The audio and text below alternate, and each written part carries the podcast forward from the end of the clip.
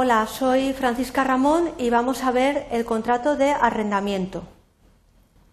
Los objetivos que vamos a tratar es explicar en qué consiste el contrato de arrendamiento, diferenciar las clases de arrendamiento que podamos encontrarnos en la regulación del Código Civil y destacar las peculiaridades de esta modalidad contractual en comparación con otros contratos.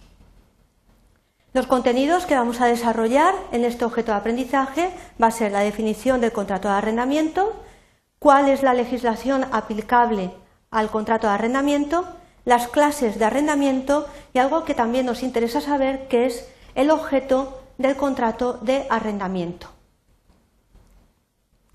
Bien, lo primero que tenemos que tener en cuenta es que el arrendamiento es un contrato, de tal manera que se le aplica la definición general del Código Civil de lo que es un contrato que se establece en el artículo 1254 del Código Civil. Ese artículo nos dice que el contrato existe desde que una o varias personas consienten en obligarse respecto de otra u otras a dar alguna cosa o prestar algún servicio.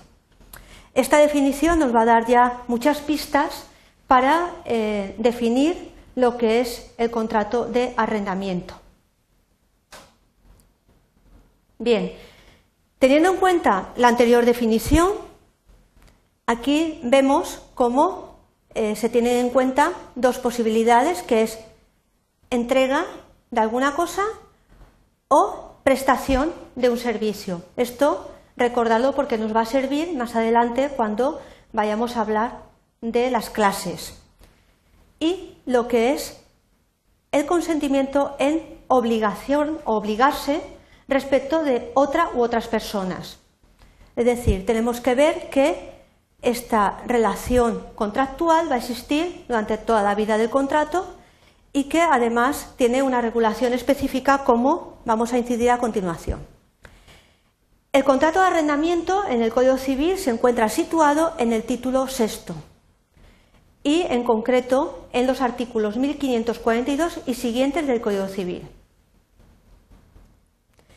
Podemos diferenciar dos clases de arrendamientos, teniendo en cuenta que además podrán haber arrendamientos específicos eh, que se regularán por una legislación especial y que eh, no son objeto de la explicación en este momento. Nos vamos a centrar en el arrendamiento de cosas, por un lado, y en el arrendamiento de obras o servicios. Vamos a ver qué es un arrendamiento de cosas. En un arrendamiento de cosas, una de las partes se obliga a dar a la otra el goce o uso de una cosa, teniendo en cuenta que tiene que ser por un tiempo determinado y por un precio cierto. Estos requisitos son muy importantes ya que eh, no se puede realizar el arrendamiento por tiempo indeterminado y sin precio cierto, de tal manera que estos dos requisitos tenemos que tenerlos muy presentes que se tienen que dar para la constitución del arrendamiento, en este caso de cosas. Sin embargo, cuando hablamos de arrendamiento de obras o servicios, vemos que es un contrato mediante el cual una de las partes se obliga a ejecutar una obra, a realizar una obra o a prestar a la otra parte un servicio y vemos que aparece el requisito del precio cierto. Entonces, distinguir que la obra es la ejecución y el servicio la prestación de un servicio. Vamos a ver también qué es lo que puede ser objeto del contrato de arrendamiento.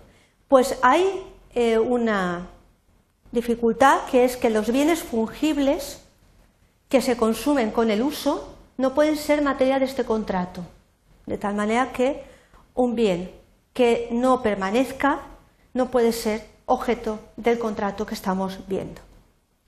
Bien, llegado hasta aquí, vamos a hacer un breve resumen de todo lo que hemos visto en breves pinceladas.